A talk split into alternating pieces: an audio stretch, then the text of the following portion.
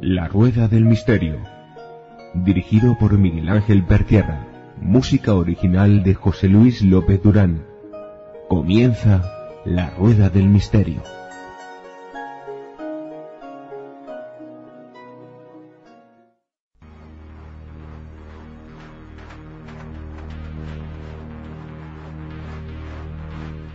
Hola amigos de la Rueda del Misterio. La Rueda del Misterio tiene ya nuevo blogspot.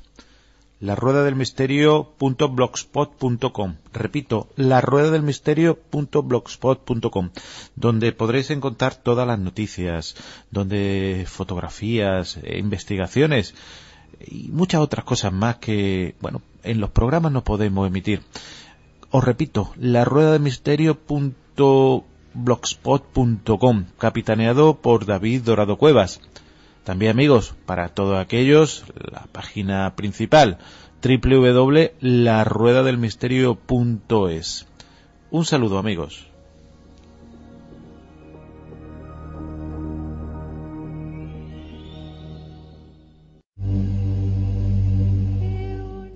Hola amigos de la Rueda del Misterio, soy Alex Guerra y tengo el agrado de invitar a todos a la presentación de Rongo Rongo en el Café Versalles de Barcelona el próximo jueves 19 de julio a las 19 horas. Un abrazo.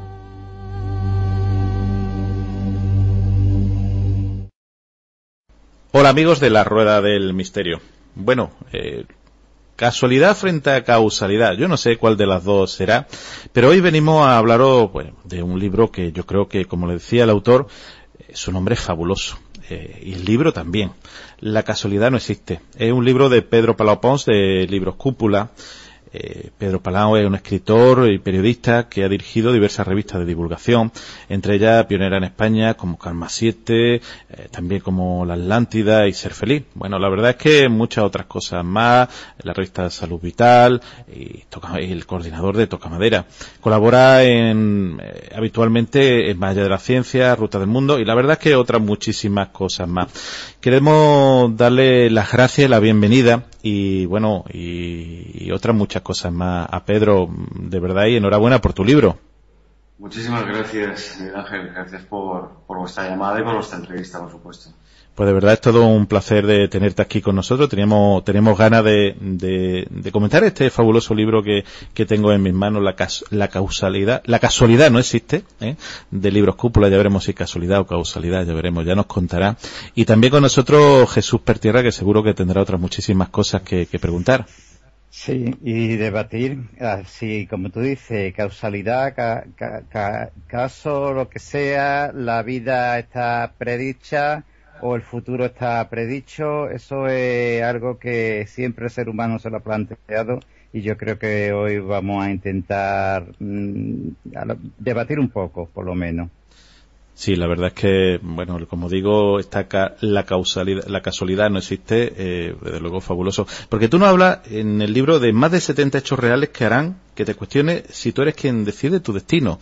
Pero es uno el que decide el destino, Pedro. Bueno, yo creo que, mire, yo, os, cuento un poco el, porqué del, título. Más allá del, guiño que siempre hacen las editoriales, ya sabéis que ahí sí que un poco el, autor propone a veces el título y es en definitiva el, equipo de edición el que dice, bueno, vamos a ir por aquí o por allá, ¿no? Pero el motivo del título es que yo defiendo que hay dos tipos de, formas de entender la casualidad. Es decir, la casualidad, tú te encuentras con alguien por la calle que hace mucho tiempo que no ves y dices, ay, mira qué casualidad, ¿no? Me he encontrado con esta persona. Es decir, utilizar, utilizar la casualidad como hecho puro y duro del azar, vinculado a algo de la probabilidad matemática, sería una cosa. Y otra es cuando te encuentras con esa persona, te la vuelves a encontrar a mediodía, te la vuelves a encontrar por la tarde, y habitualmente hacía a lo mejor años que nos veíais, o cuando te van sucediendo hechos sincrónicos o casuales que no tienen una, una explicación, ahí es cuando yo digo que no existe porque entiendo que mm, no puede ser fruto del azar, no puede ser solamente fruto de la ley de probabilidad matemática, tiene que haber algo más. ¿no? Por eso intento siempre decir que la casualidad no existe mm, como, como hecho trivial, como hecho de, ah, bueno, ha pasado esto y ya está, sino que tiene que haber una segunda lectura detrás. ¿no? Esa es un poco la, mi clave. En cuanto en cuanto a casualidad o causalidad, creo que mm, aquí es complicado. Es decir, mm, luego, luego os lo cuento si queréis, ¿no? Em, me hablabas del destino. Eh, bueno, realmente el destino lo forjamos nosotros, pero el destino también a veces nos da herramientas para que podamos trabajar. Sí, y en, este, en este libro tú empiezas precisamente eh, en lo que nos has comentado ahora, que nada es casual, pero mm, también nos comenta que hablando de la cosmogonía, ¿y qué es la cosmogonía, Pedro? Sí, mira, las cosmogonías son un poco la, forma que han tenido todas las culturas antiguas de ver y entender el mundo y sobre todo de intentar explicar qué hacían aquí. Las cosmogonías eh, se basan en mitos y leyendas y esos mitos y leyendas muchas veces lo que hacen es explicar a través de la narración un proceso evolutivo. En un momento determinado todas las culturas, hace ya miles de años, llega un momento en que una cultura se pregunta, bueno, nosotros de dónde hemos salido, cómo se fabricó el mundo, cómo se fabricó la tierra, las aguas, los animales que nos rodean. Y cada cultura ha intentado dar su explicación. Ha intentado o, se ha inventado muchas veces un mito para justificar esa explicación. Mito desde, desde animales, muchas de las cosmogonías son están vinculadas con animales, desde una serpiente que va labrando la tierra y a partir de esa labranza salen frutos, hasta hay una, hay una que es muy divertida que es, habla de una gallina cinqueña de, de cinco pies que va escarbando la tierra y conforme escarbaba la tierra iba expandiendo en los continentes, al final se creó la vida, etcétera, etcétera. Y hay otro que habla de una, de una tortuga que va, va navegando por un, un océano inmenso y al final allí donde va parando se van creando diferentes etapas de vida, ¿no? Pero sí, cuando yo hablo de las cosmogonías, mm, lo que intento decir es, bueno, ¿en qué momento el ser humano se da cuenta de que existen hechos casuales?